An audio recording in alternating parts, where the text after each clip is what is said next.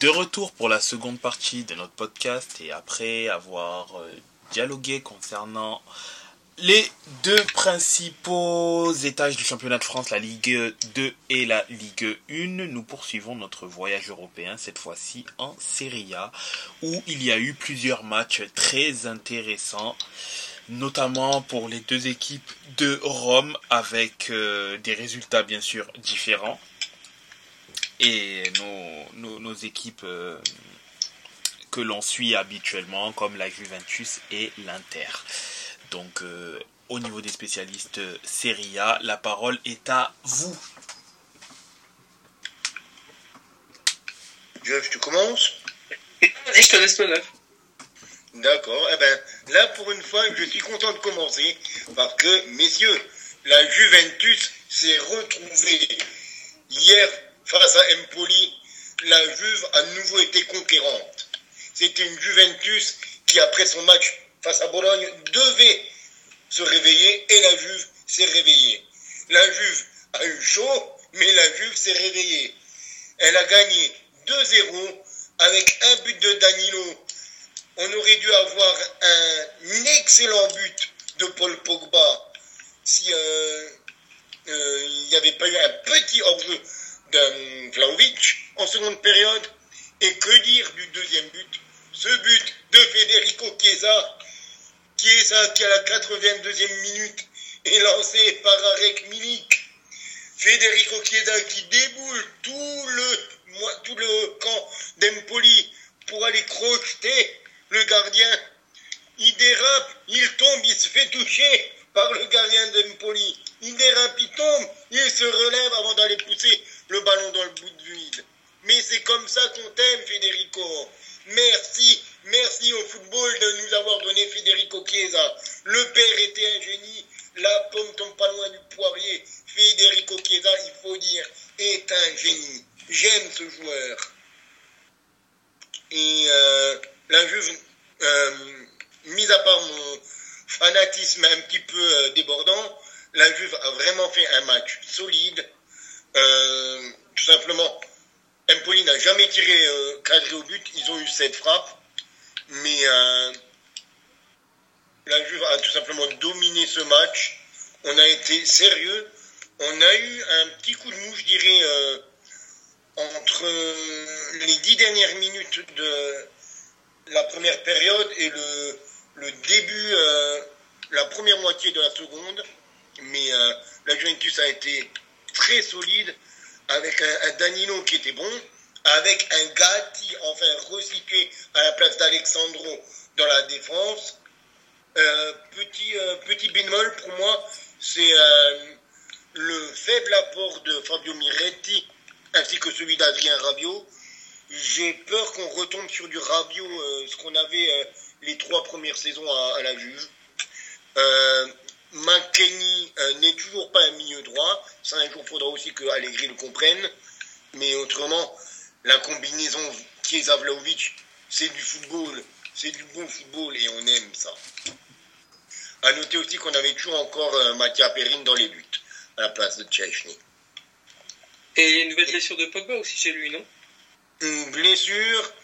Euh, il s'est pris un coup au dos après, les, euh, les informations ne sont pas encore euh, confirmées. Il aurait une blessure au dos qui l'éloignerait entre deux et trois semaines. Oh. Mon Dieu. Donc euh, après, il doit passer des examens approfondis, mais ça ne serait pas une blessure grave théoriquement pour Paul Pogba. On n'est pas une semaine près? C'est ça. On l'attend depuis, euh, depuis plus d'un an. Bon, là, il était là, il était là trois jours, il était, il était là un match et demi. Bon, si on, s'il n'est pas là pendant, pendant deux semaines, c'est pas très grave, quoi. On, fera avec, on fera avec, euh, avec Miretti et Fagioli au milieu de terrain. Donc euh, là encore, je regarde hein, actuellement euh, sur, les, sur les réseaux sociaux. Allegri confirme que Pogba est blessé au dos et ils attendent pour euh, les résultats des examinations médicales. Mais il n'y a pas, pas beaucoup de, de, grandes, de grandes infos et normalement il serait absent un peu moins d'un mois. Donc la Juve est en haut du classement actuellement et la Juve sourit de nouveau. Et je pense que ça va faire aussi du bien du côté Juventino de ne pas jouer la Coupe d'Europe pour pouvoir vraiment se concentrer sur le championnat cette saison. Maintenant, mon petit Jeb, je te laisse la parole. Eh bien, Milan a joué ce week-end. On attendait, enfin moi personnellement, j'attendais ce Milan contre ce qu'on peut appeler une grosse équipe, hein, euh, parce que la Roma, c'est pas non plus les prétendants au titre, mais ça reste, euh, ça reste une équipe assez solide. Donc j'attendais de voir euh, ce qu'allait donner cette équipe dans, dans, ce genre de, de, de, rencontre, et je suis pas déçu. Je suis pas déçu. Premier but par Olivier Giroud, l'éternel Olivier Giroud, je crois qu'il qui comment dire qui prend l'exemple de, de, de, son ancien partenaire Zlatan parce que joueur 36 ans, 37 même je crois, euh, d'ici deux semaines, a encore marqué, cette fois-ci sur penalty. Puis il y a un but à la deuxième, euh, deuxième mi-temps, à la 48e minute pour être précis, par un sublime retourné euh, de Raphaël Leao. Plusieurs fois qu'il avait essayé ce, geste technique, plusieurs fois avait, avait-il échoué. Enfin, ce week-end, ces choses enfin réussies sur une passe décisive de Calabria et que dire, que dire, c'est un but, euh, un but magnifique. Ce qu'on peut aussi noter, c'est euh, une petite euh, altercation entre Théo Hernandez et Théo Hernandez Léo contre le coach Pioli lors du remplacement de, de RLC, Loftus Chick. au final, l'explication est que Loftus avait un, RLC avait un carton jaune tout simplement, et c'est pour ça qu'il avait été remplacé par, il avait été remplacé par Pierre Caloulou, et, euh, et aussi un carton rouge, mais bon, ça, enfin, double carton jaune, pardon. Ça, euh, limite, c'est même pas surprenant. C'est euh, Fikayo Tomori, hein, depuis la saison dernière, n'est pas en très très grande forme. Hein, donc, suspendu au prochain match contre, contre nos cousins interistes d'ailleurs. Donc, personnellement, moi, j'espère la charnière centrale Kalolo-Tio. Ça pourrait donner quelque chose de plutôt joli, je pense. Je pense que ça peut être plutôt joli. Et, et voilà. Euh, score final 2-1. Bon, bah, il n'y a pas, pas grand chose à dire. Hein. Spinazzola euh, à la 90e minute, plus de 2 minutes. Voilà, ça reste un match solide, ça reste euh, la troisième victoire, ça reste Olivier Giroud dans le, dans le top 10, enfin dans, dans le top des, des meilleurs buteurs, enfin, joueurs décisifs en Italie. Voilà, c'est tout pour moi. Moi, j'ai une question quand même pour toi euh, au sujet de Kalou. Est-ce que tu n'as pas un petit peu transpiré sur les dernières 48 heures du mercato quand il était annoncé au, au Bayern en remplacement de Pavard? Honnêtement, si, j'ai beaucoup transpiré parce que l'année dernière, il a été. j'ai pas le souvenir qu'il a été vraiment surexploité. Donc je pensais euh, que le coach, euh, le, comment dire, lui faisait un petit peu la tête, on va dire. Donc euh, je craignais un petit peu son départ et sportivement, j'aurais vraiment été content pour lui parce que le Bayern reste le Bayern et Kaloulou est un joueur que j'apprécie beaucoup. J'ai pas l'occasion de regarder beaucoup de matchs de Kaloulou, mais j'aime beaucoup ses interventions. Hein. Ses interceptions sont très propres, son travail est très bon défensivement. Il y a... J'ai pas grand chose à lui, à lui reprocher, c'est pas un joueur très agressif. Il est jeune, il peut encore largement s'améliorer. Donc oui, j'ai eu, très très peur parce que je me suis dit, euh, va falloir recruter en urgence parce qu'en plus c'était les derniers jours du mercato. Donc recruter un, défenseur central en urgence qui peut faire éventuellement euh, soit à gauche, soit à droite parce que Pioli aime bien les joueurs qui font, plusieurs postes. Plus encore un neuf qu'il fallait, fallait recruter. Si, si, j'étais en sueur. J'étais pas bien pour les derniers jours. Surtout que du côté Bayern Munich, ils vont avoir un problème parce que ils ont Masraoui, ok, en titulaire, comme arrière droit. Mais après, le deuxième, euh, le deuxième choix, c'est quand même le copain Bounassar. Ah oui. Oui. ça fait un peu light quand même comme remplaçant d'un club comme le Bayern. Avec toute l'affection que j'ai pour, pour Bounassar, hein, qui, est, qui est un mec formé à Metz, on peut pas vraiment dire qu'il ait eu beaucoup de, de temps de jeu ces derniers temps, ces dernières saisons. Bah, nous, de notre côté, ce serait, euh, ça pourrait être Caldara ou, euh, ou, je ne sais même plus qui. Euh, bref, ou Gabia, ce serait Gabia ou Caldara, encore que je crois que Gabia est parti en prêt. Donc, les. Comment dire les, les, les solutions à l'heure actuelle sur le banc de Milan n'aura pas été très réjouissante hein, dans le cas de départ de Kalulu. Oui, enfin, Bounassar, la saison dernière, c'est un match de Bundesliga joué. Ah ouais. Un match. Tandis que si on regarde pour euh, Mattia Caldar, je pense qu'on est quand même sur euh, un petit peu plus de matchs quand même. Pas beaucoup plus, et surtout le joueur qui est là. On est, à on est à 22 matchs la saison dernière. Voilà, mais. Ça fait 21 matchs de plus. Soyons honnêtes, hein, il, a été, il a été retenu sur la liste de Ligue des Champions. C'est parce qu'il est italien et formé. Au, euh, non, il n'est pas formé au club, je crois. Mais en tout cas, parce qu'il est, parce qu'il est italien et c'est clairement pour ça qu'il est. Ah oui, il est, il est clairement troisième, quatrième choix. Mais entre un garçon qui a joué 22 matchs la saison dernière et l'autre qui en a joué un. Ah oui, oui, totalement. Je ferai plus confiance à Caldara. Mais Caldara, de... Enfin, après, c'est la même chose dans le, même... dans le sens où Caldara est un point mort dans l'équipe, surtout que bah, c'est surtout son impact financier qui, qui fait du tort à l'équipe. Quoi. Malheureusement, euh, ça sera. Ça enfin, heureusement pour vous, malheureusement pour le Bayern, c'est le Bayern qui va devoir euh, rafistoler si, euh, si Masraoui se blesse. C'est ça. À voir avec le, le centre de formation, peut-être. je pense que notre ami Cyrus a encore de quoi nous dire euh, justement par rapport au nouveau club de Benjamin Pavard. C'est ça, exactement. Euh, avant de parler du match contre la Fiorentina, il y a eu une fin de mercato assez, entre parenthèses, agitée, avec enfin l'arrivée de Benji Pavard pour une trentaine de millions pour acheter sa dernière année de contrat, et l'arrivée surprise de Danny Klassen. C'était quelque chose... il n'y avait aucune rumeur, en fait, il y avait entre parenthèses, une toute petite rumeur qui disait que l'Inter éventuellement cherchait à, recruter un énième milieu de terrain, mais le nom de Klassen n'était absolument pas n'était absolument pas venu. Et d'un coup, on a appris que Klassen avait signé pour deux ans jusqu'en 2025 en provenance de l'Ajax. Ok, d'accord. Très bien. D'ailleurs, Klassen qui est dans la liste Ligue des Champions au détriment de Sensi. Ça, ça m'étonne pas que Sensi ne soit pas sur la liste Ligue des Champions au cas où, puisqu'on sait on sait qu'au niveau blessure, etc., ça peut être compliqué, donc mieux vaut ne pas griller une place. Mais oui, Pavard et donc Klassen arrivent. En, soi, Pavard vient pour être euh, défenseur axe droit. Parce que l'axe euh, défenseur, l'axe central sera occupé normalement par De Vrij et enfin, De ou.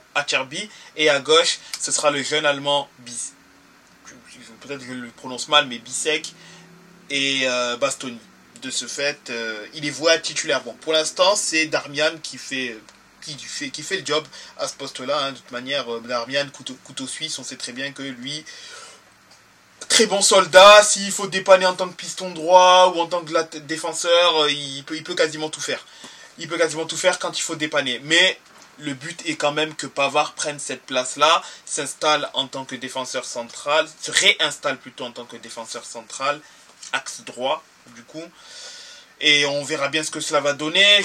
Bon, il, reprendra, dans tous les cas, il reprendra après la trêve internationale. Est-ce qu'il sera titulaire d'entrée contre le Milan, puisque après la trêve, c'est le Milan que l'Inter prendra pour le premier très gros choc, du moins euh, de la saison puisque deux équipes qui sont invaincues en plus. Donc euh, est-ce qu'il sera titulaire? Je ne sais pas, peut-être, hein, puisque je pense, en partant du principe où il aura du temps de jeu en équipe de France, il risque d'avoir du temps de jeu contre le Milan.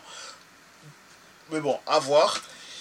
À voir ce que cela va donner, mais je pense quand même qu'il aura du temps de jeu, à défaut d'être peut-être titulaire indiscutable. Il aura du temps de jeu, puisque de toute manière, la Ligue des Champions va arriver juste après, donc euh, enchaînement de matchs tous les trois jours, faut faire tourner. Donc, euh, il aura, largement le temps pour. Mais pour parler du match, euh, pour fermer la parenthèse au niveau du mercato, pour parler du match contre la Fiorentina, alors sur le papier, c'est un match très intéressant entre le dernier finaliste de la Ligue des Champions, dernier, dernier finaliste de la l'Europa Conference League. Donc sur le papier, c'est un match intéressant, mais bon, il n'y a pas véritablement eu match. L'Inter a surclassé, euh, la, a surclassé la Fiorentina. Victoire nette et sans bavure, 4-0. Hum, Lotaro Martinez qui se fend d'un nouveau doublé, qui commence très très fort la saison. Hein.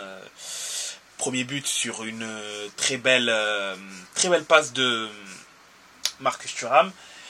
Son second but interviendra euh, en seconde mi-temps, quelques minutes après l'entrée de Quadrado qui se montrera directement décisif sur un centre où il reprendra extrêmement bien la balle et euh, ajustera le gardien de la, de la Fiorentina pour le quatrième but. L'ouverture du score s'est fait par l'intermédiaire de Marcus Thuram sur un bon débordement de Di Marco. Très beau centre, très belle tête euh, plongeante. Pas très académique, mais euh, très efficace au niveau de la tête. Premier but pour Marcus Thuram, il ouvre son compteur but. Parfait. Les deux attaquants marquent durant ce match. Akan va marquer le troisième but de l'Inter sur penalty suite à une faute du gardien de, la Fiorentina. Euh, tous les voyants sont au vert. Tout va bien du côté de l'Inter. Euh, L'Inter ne prend pas de but. L'Inter continue à marquer. Manque plus qu'à intégrer Pavard et Klassen euh, dans, la rotation. Sinon, il y a globalement rien à dire. Hein. Défensivement, c'est très très solide.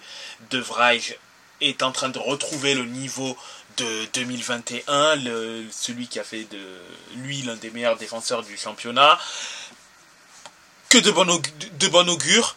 J'espère que ça, du, du, moins, j'espère que sa bonne forme ne fera pas en sorte qu'Acherby lui manque de rythme, puisque, ah, bon, Acherby est actuellement blessé, mais quand il reviendra, on sait que certains joueurs, notamment quand tu es plus âgé, tu as besoin d'avoir du rythme et faudrait pas que faudrait pas qu'Acherby manque de temps de jeu. Ce serait ça maintenant. Le problème, c'est qu'il faudrait pas qu'Acherby manque de temps de jeu. Sinon, la concurrence entre Dumfries et. J'aurais jamais pensé dire ça un jour, mais la concurrence entre Dumfries et Quadrado ben, est saine, positive. Quadrado est très intéressant dans ses, dans entrées. Certes, il n'a pas pour l'instant pas encore énormément de temps de jeu, mais sur le, sur les minutes qu'il arrive à faire, le quart d'heure, la vingtaine, la, la trentaine de minutes qu'il arrive à faire, il est extrêmement intéressant. C'est bien sûr dans un autre registre, hein, puisque lui, c'est un, profil beaucoup plus technique, dribbleur, provocateur. Plutôt que là où Dumfries est un joueur qui euh, aime avoir de l'espace, là où Quadrado peut créer ces espaces-là. C'est très sain également. Là, et donc selon les match-ups, ça sera très intéressant de voir qui pourrait éventuellement être titulaire. Par exemple, contre le Milan AC à gauche, t'as Léao. Éventuellement, pourquoi pas penser à prendre Quadrado, qui reste quand même un joueur très très vif, pour pouvoir euh, essayer d'empêcher les montées de. les, les, attaques de. Euh, Léao. Et éventuellement. Euh, d'également Théo Hernandez, de, de du moins de d'être assez offensif pour empêcher Théo Hernandez de trop monter éventuellement. Euh, les trois au milieu, ben, c'est indéboulonnable, hein, euh, Barella, Akan et Mkhitaryan. Fratesi va devoir euh, monter en régime s'il veut espérer prendre la place de Mkhitaryan, même s'il a vocation à prendre sa place dans un futur très proche, mais il va, il va, devoir euh, monter en régime lorsque, lors de ses entrées. Et ensuite, euh, on commence à voir euh, un début de, de connexion entre Lotaro et, Marcus Thuram. Assez différent parce que Marcus Thuram, ça reste quand même un profil différent de Lukaku. Avec déjà une qualité. La, principale différence, c'est surtout dans sa qualité de passe. Dans, dans, le fait de pouvoir conserver la balle et éventuellement pouvoir faire des remises en des, remises à. Je dirais, quand je dis remise, c'est plutôt des, passes de, pas forcément des passes que courtes, il peut éventuellement faire des belles passes en profondeur pour ouvrir les espaces, notamment sur le but, euh, euh, le, but de Lotaro, le premier but de Lotaro, c'est une passe qui, qui, traverse concrètement la, la, la défense de, de la Fiorentina, qui va directement vers Lotaro. Je doute que Lukaku soit capable de faire ce type de passe. Mais bon, c'est comme j'ai indiqué, c'était un autre registre. Et je, je, pense que tout simplement, euh, Thuram a ce, ce, genre de truc, euh, ce genre d'armes dans son, dans son sac, tout simplement parce qu'il a évolué beaucoup sur les côtés quand il était à Gladbach. Donc il a été euh, amené souvent à faire des centres, à jouer long, à être milieu latéral, à être ailier, et donc ne pas forcément être le terminal offensif comme peut l'être actuellement euh, Lautaro et comme est habitué aussi à l'être euh, Lukaku. C'est ça exactement. Ce qui fait que ça, ça sera intéressant en fait de voir, de voir ce que les deux pourront donner. Ça sera très très très intéressant. Là, on est au début de saison, première fois, que les, deux sont ensemble. Je pense que c'est de bon augure et que il reste à peaufiner cela, tout en sachant que sur le banc, tu quand même euh, Alexis Sanchez et Arnautovic. Arnautovic qui se rapproche d'un profil un peu plus classique pour Lotaro Martinez, c'est-à-dire un grand qui est capable de pouvoir euh, organiser le jeu d'un peu plus bas, une sorte de neuf, un peu de neuf et demi, qui est capable certes de très bien finir, mais qui est capable aussi via sa qualité de jeu d'eau but, via sa qualité de passe, un peu comme Djeko, de pouvoir euh, de pouvoir être un point d'appui, un point de fixation, et éventuellement si tu es dans un pro dans, un style de jeu où tu dois concrètement jouer très vite vers l'avant, Alexis Sanchez peut également très bien faire le, taf. Ça donne quatre attaquants, quatre styles complètement différents, quatre possibilités d'association, enfin diverses possibilités d'association, de match-up. C'est pas mal. Je trouve que c'est pas mal. Et faudra voir ce que ça donnera. Mais pour l'instant, tous les voyants sont ouverts du côté de l'Inter avant ce derby. Et d'ailleurs, j'ai une petite stat concernant euh, Benji Pavard. C'est le 26e joueur français à évoluer à l'Inter. Donc, ah, tiens, c'est intéressant. Euh, étant euh, Marcus Thuram. Mhm. Je me suis dit, c'est la petite info euh, pour les fans de stats et de l'équipe de France. Je me suis dit, tiens, je viens de voir cette stat-là qui vient de passer. Benji Pavard, le 26e joueur français de, de l'histoire de l'Inter. À la Juve, à la il y a aussi une petite vingtaine de Français qui sont passés avec euh, plus ou moins de succès. Pour le Milan, je ne sais pas exactement. Faudrait, il faudrait se renseigner pour voir euh, le nombre de, de Français passés par, euh, par les Rossonniers. Eh ben, je peux me renseigner et on tâchera de donner la réponse dans le prochain podcast la semaine prochaine. Eh, super. Comme ça, ça te fait des devoirs. C'est ça. Très très bien. Autrement, sur les autres pelouses de Serie A, on peut euh, noter euh, une nouvelle victoire de Lecce. Lecce qui est dans le top 4, messieurs. Après une euh, victoire sur la Salernitana, 2-0. Le Torino qui, qui s'est imposé face au Genoa première victoire de la saison pour euh, l'autre club de Turin. La, la Lazio qui a, qui a bataillé contre le Napoli mais qui s'est imposé grâce à leur nouveau héros. Kamada. Un certain Daichi Kamada. Monsieur Daichi Kamada, l'ancien de Francfort qui a, qui a donné la victoire à, à Naples. Lazio. Lazio plutôt. Pardon Ah oui, à, Lazio. Il y avait qu'un beau but d'ailleurs. Enfin, je préfère l'autre but, mais celui de Kamada était pas moche. Donc euh, très content euh, pour l'ancien joueur de Francfort, pour l'international japonais. Le Sassuolo avec euh, l'éternel Mimo Berardi qui s'est imposé 3-1 face à un Hellas Vérone fatigué, fatigant, je dirais. Mais euh, euh, première défaite pour, le, pour cette saison. Fin, fin du rêve, j'espère pas. On a le retour du grand homme du côté de l'Atalanta, Gianluca Scamacca, qui s'est offert un doublé. Il faisait son retour en Serie A. Il avait terminé son dernier match de Serie A avant de partir à West Ham sur un doublé. Et là, contre Monza, il s'offre de nouveau un doublé pour son premier match à domicile face à Monza avec l'Atalanta, après que Kederson ait, euh, ouvert le score pour les Bergamasques. Et beau début de saison aussi pour euh, l'ancien euh, Milanais, Charles de Ketteler, qui malgré tout fait une, plus, un plus beau début de saison que toute l'année toute l'année entière à Milan.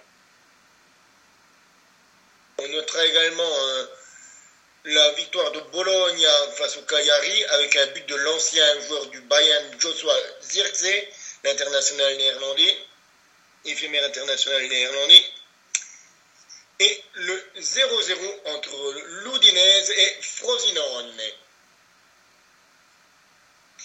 Avec le classement, ça donne l'Inter et le Milan qui ont fait un 3 sur 3 pour l'instant, donc 9 points. L'Inter étant devant à la différence de but.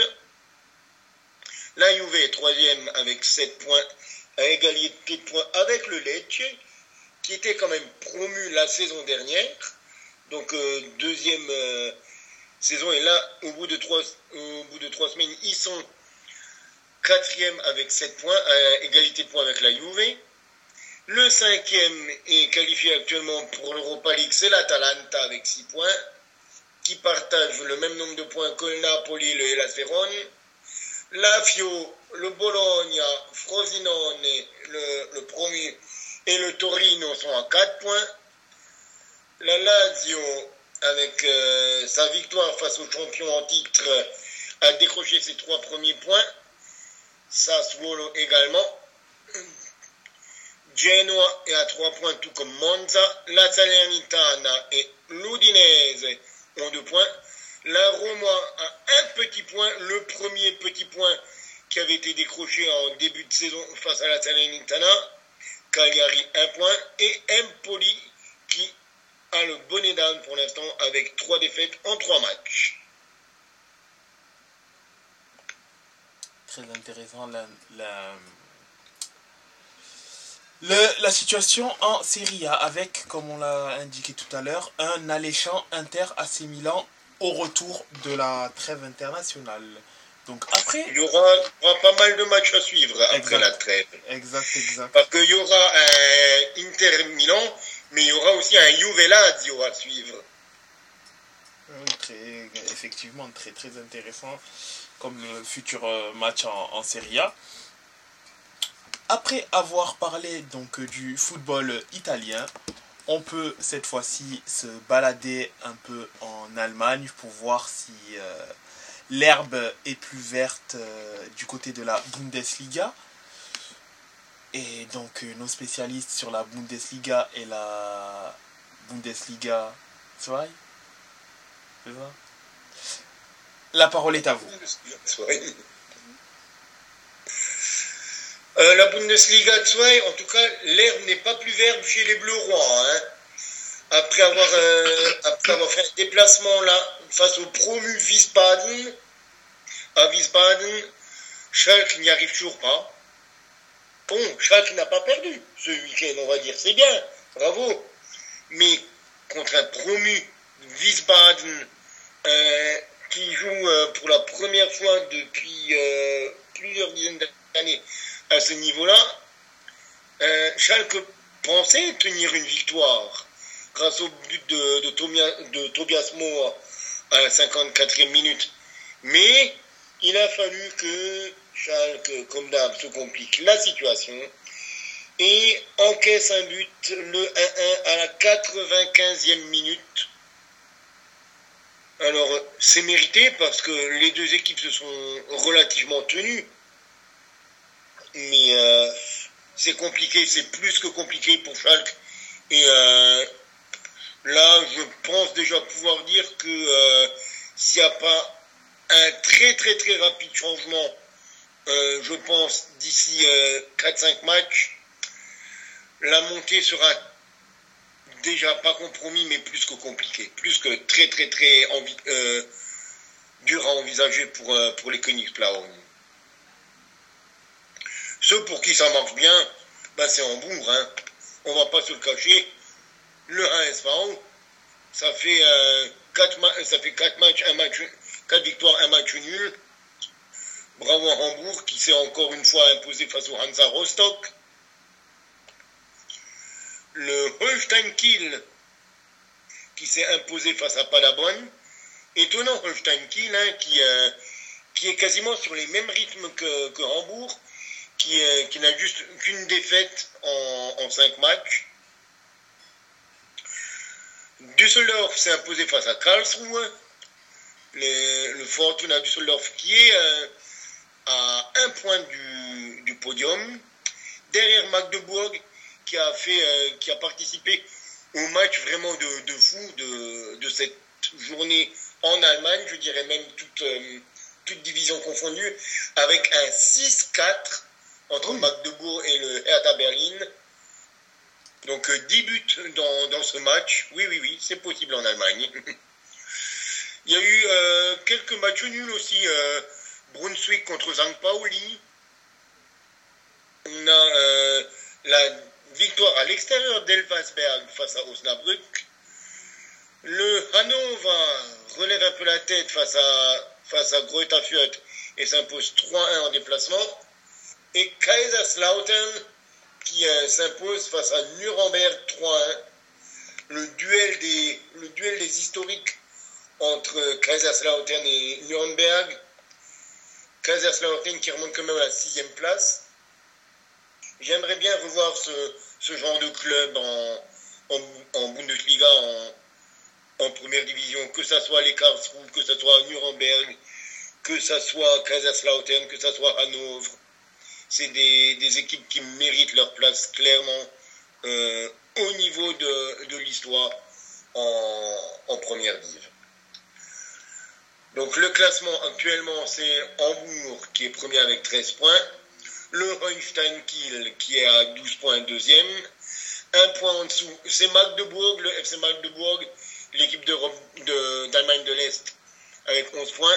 Un point de moins en dessous, on a le quatrième, le Fortuna Düsseldorf. Les Roten du Fortuna Düsseldorf avec 10 points. Deux équipes à 9 points avec le Hansa Rostock et Kaiserslautern, le FCK. Hanovre et Wiesbaden soit 8 points étonnant, début de saison hein, de, de Wiesbaden, le SVV Wiesbaden, qui, n'a qu'une défaite en cinq matchs. Bravo à eux, les promus euh, de, de Wiesbaden. St. Karlsruhe, Nürnberg ont tous 7 points. Schalke est 12e avec 4 points, tout comme euh, le Greuther Brunswick, Elversberg et Paderborn. Et les bons derniers sont le Hertha BSC, le Hertha Berlin, avec euh, seulement une victoire pour quatre défaites, et Osnabrück qui n'a encore pas gagné, un match nul et quatre défaites. C'est vraiment très très très compliqué pour, euh, pour le Hertha Berlin, vraiment. Même en marquant quatre buts, ils n'arrivent pas à gagner. Là, c'était contre Magdebourg. Ils, ils en marquent quatre, mais ils en prennent six. Euh, je ne vois pas comment le Hertha peut remonter euh, la saison prochaine. Clairement, je, ne vois pas. Je ne comprends pas comment ils peuvent remonter. Peut-être que mon camarade euh, Alexis a une idée, une piste de réflexion sur ce sujet à propos des Hertha, de la halte, la halte d'armes berlinoise. Mais c'est très très très compliqué, plus que compliqué pour moi. Et attention à ne pas directement descendre en Trite Liga à ce rythme-là. non, j'ai pas, pas, non, j'ai pas grand chose à rajouter sur, sur le club. Je t'avoue que du coup, ben, vu qu'ils sont descendus, je les suis euh, beaucoup moins, on va dire. Mais euh, début de saison compliqué, et puis euh, je pense qu'ils ils ont dû faire déjà une croix sur, sur la remontée en Bundesliga. Et pourtant, ça avait bien commencé. Ça avait bien commencé pour eux. Parce que euh, dans les premières journées, ils, avaient, ils avaient perdu certes contre, contre Düsseldorf et euh, contre Wiesbaden, mais après ils, avaient essayé de bien se relever. On s'est dit attention, le, sursaut d'orgueil là, la, la semaine dernière, quoi. On s'était dit le sursaut d'orgueil en tapant Greuther Fiat. Mais bon, quand tu perds déjà contre tu perds contre Düsseldorf en première journée, tu dis bon, Düsseldorf, ok, c'est une bonne équipe. Mais quand tu perds contre le promu derrière euh, Wiesbaden, que, que, tu enchaînes trois matchs sans, sans victoire, bon, après, c'est pas parce que tu as fait une fois un bon résultat contre Greuther Fürth qu'il faut euh, se dire ça y est, on a relevé la tête. Là, c'est beaucoup, beaucoup plus compliqué quand même. Mais je pense que maintenant, on peut parler de la Bundesliga 1. Euh, tu, veux, tu veux parler de Mayence en premier ou on débriefe un petit peu euh, Non, non, je vais, je, vais en, je, vais en, parler. Euh, je vais en parler comme ça, ça sera, ça sera réglé. Ça sera fait. on, va, on va arracher le pansement vite fait. Voilà, c'est ça, exactement. Euh, donc du coup troisième journée, euh, Mayence qui était en déplacement sur la pelouse du Werder Bremen. Euh, par où commencer? Euh, comme, comme à Berlin, enfin, comme face à l'Union Berlin, il y a, il y a 15 jours, un but encaissé dès la première minute. Enfin, c'était un penalty, mais pareil, but encaissé donc dès la première minute. pas, pas grand chose. Pourtant, ça a essayé de, de, jouer de notre côté, mais bon, c'était vraiment très compliqué. Euh, puis avec des absences euh, de, certains joueurs. Euh, sinon, il n'y a, pas grand chose à dire quoi. Donc un, ou deux 0 à la pause je sais, sais même plus. Et euh, il y avait un 0 à la pause. Et puis le deuxième encaissé puis euh, puis en fin de match les euh, les troisième et quatrième qui euh, qui ont été encaissés juste à la 82e et 83e minute. Même en rigolant, je, disais que le, le, tweet du troisième but n'était pas encore parti, que le quatrième but avait déjà était marqué. Donc, euh, donc c'était, euh, c'était un peu compliqué. Donc, euh, donc voilà, une nouvelle défaite, la deuxième en trois matchs. toujours aucune victoire, un point, un seul point sur sur neuf et une 17e place actuelle. donc ça commence un peu à faire, ça commence un peu à faire jaser sur au niveau des au niveau des dirigeants. Euh, donc, euh, donc voilà, c'est un peu, euh, un peu compliqué, on va dire. En ce moment, c'est Bordeaux-Mayence, c'est un peu le même combat. bon ben, on va, on va enchaîner du coup sur les autres matchs. je vais déjà m'attarder sur un pour moi qui était un des plus gros matchs de, de ce week-end, c'était le Union Berlin-Leipzig avec beaucoup de recrutement quand même pour, euh, pour l'Union Berlin, c'est sur ce mercato, avec Noche, avec Gossens, avec Kral, avec Juranovic, avec Folland, avec euh, Datro Fofana. Euh, il me semble que Kevin Berens est aussi arrivé. Euh, c'est ça. Mais moi, je veux le maillot de leur numéro 23. Un certain Léo Bonucci, qui était sur la feuille de match déjà de, l'Union Berlin, mais sur le banc. Euh, ben, l'Union Berlin, l'arrivée de Bonucci, ça a, ça, le, leur a pas donné des ailes hein, contre le, Red Bull Leipzig. Hein. Pardon, le Rasenballsport Leipzig. Mais euh, c'est aussi surtout parce que il y a un petit bonhomme à Leipzig en ce moment qui joue. Il s'appelle Xavi Simons et il est extraordinaire. Ce mec-là, franchement, j'ai envie limite de suivre Leipzig juste pour lui, en fait, cette saison. Parce que le gamin, il, il est énorme, il est juste énorme. Il a mis le premier but, et quel but, franchement, quel but. Sacré en euh, avant que, que Chesco marque à la 85e et à la 87e minute. On notera le, carton rouge de Kevin Voland, l'ancien Monaco. Mais franchement, le RB Leipzig et Xavi Simons, on va suivre ça. On va très très fortement suivre ça. Et l'Union pour taper à la maison à l'Altenförsterei l'Union Berlin comme ça, il faut que le RB Leipzig soit très très très fort cette saison.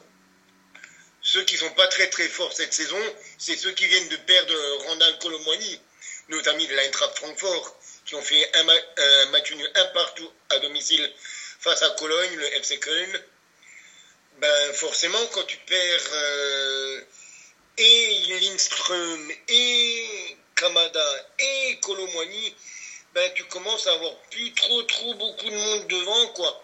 Et tu te retrouves avec euh, Ebimbe, Goethe et Marmouche devant, et puis ben, t'as plus, en fait, t'as plus grand monde dans l'équipe, quoi, de, des, fantastiques que tu avais en, en saison dernière, et ça fait du coup un petit match nul.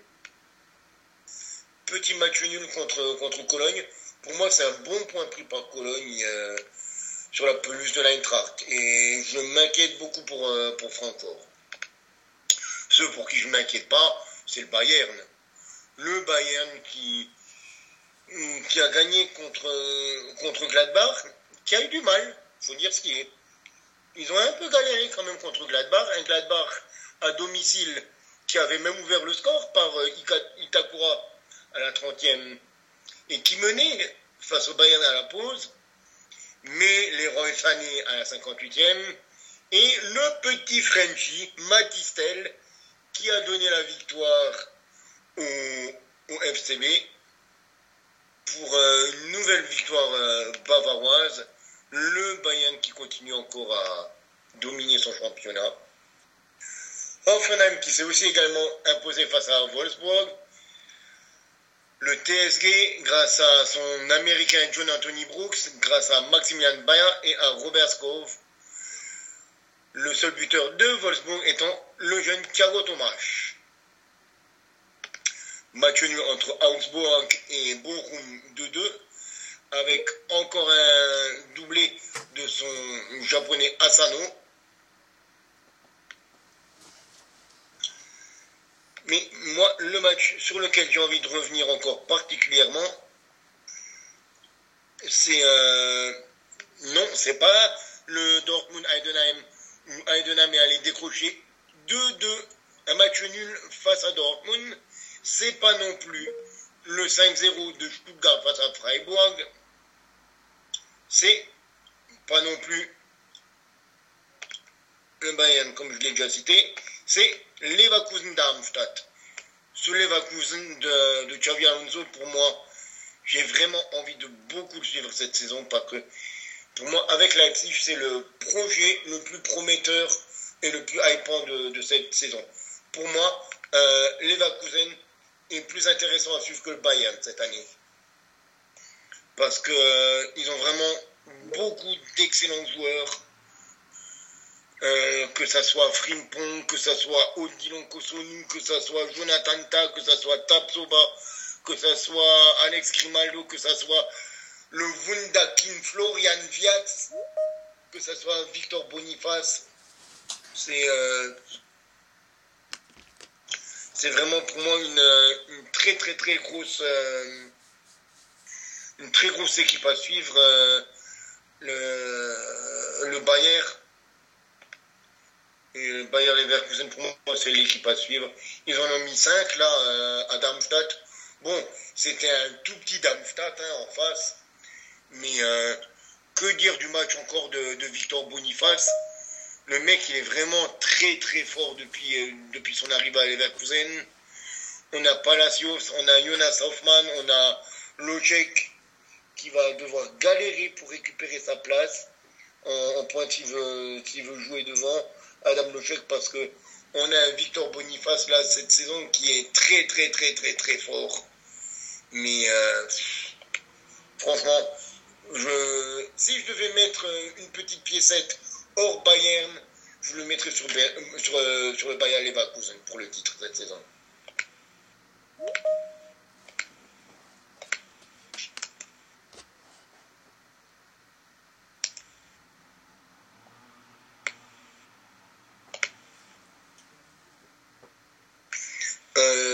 va faire un point encore sur la.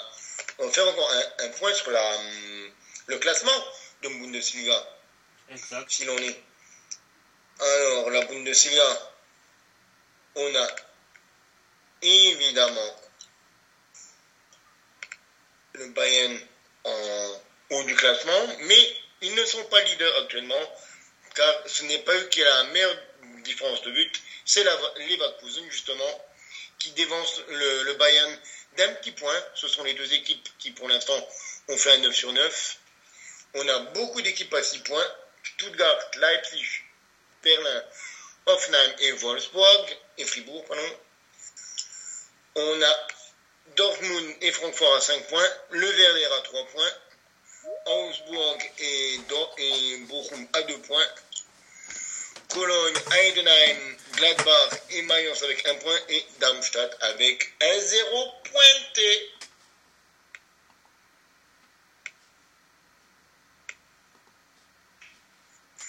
Et je voudrais revenir sur euh, la situation du Bayern un petit peu, qui n'a, comme je l'ai dit avant, euh, qu'un seul latéral, euh, à part, à Bounassar, mais bon, je compte plus vraiment dedans, et qui a surtout que 3 numéros 6 pour toute la saison. Sachant qu'il joue en double pivot, il n'y a que Goretzka Kimmich et Leimer. Mouziala étant un 10, Thomas Müller ne faut pas jouer à tous les postes. Euh, il n'y a que trois numéros 6 et pour moi ça va être un gros gros problème au niveau de, du turnover du côté, du côté Bayern. C'est peut-être dommage qu'il n'ait pas fait réussir. Eh ben, il va falloir tendre le dos jusqu'au mercato euh, hivernal. Hein. Ou euh, faire, faire arriver quelqu'un. Ouais. Faire arriver quelqu'un, faire monter quelqu'un d'un un jeune de, de la réserve. la réserve ou du centre. Parce que là, là, avec seulement trois joueurs, euh, Kimmich Goretzka Leimer et euh, Goretzka qui est pas exemple de tout reproche au niveau de blessure quoi. Un Leimer c'est correct quoi mais c'est pas ça fera le taf quoi c'est pas pour l'instant le grand contrat de Leimer qu'on avait à, à Leipzig. C'est pas lui qui va limer les défenses. Et bon il y a Kimmich il y a Kimmich mais bon Kimmich il peut pas jouer pour 4 quoi dans l'équipe je suis désolé c'est peut-être là où on se dit c'est peut-être dommage de pas peut-être. Euh, ok, maintenant ils ont un, ils ont un, très bon jeune gardien qu'ils ont recruté en, Israël, le, jeune Daniel Peretz, qu'ils ont pris du Maccabi Tel Aviv. Euh, Delirte a l'air de s'être un petit peu débarrassé de ses problèmes physiques, tout comme Upamecano. Euh, Kim du Napoli, c'est encore pas totalement la garantie euh, qu'on a eue en, en, Italie du côté de Naples. Euh, à voir ce que Rafael Guerrero pourra apporter en backup d'Alfonso Davis quand il reviendra de sa blessure. Et puis bon, devant, devant, devant, devant, c'est bien. Hein.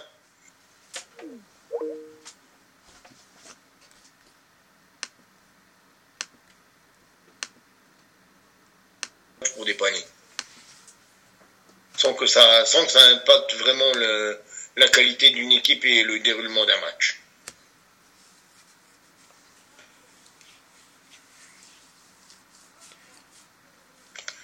Messieurs, j'ai envie de dire, on pourrait faire une petite pause et puis euh, se concentrer en, fait après sur les deux derniers championnats. C'est ça, exactement. Qu'en pensez-vous? Oui. Je suis d'accord. Eh bien, faisons ça. À tout de suite. Tout de suite. À tout de suite.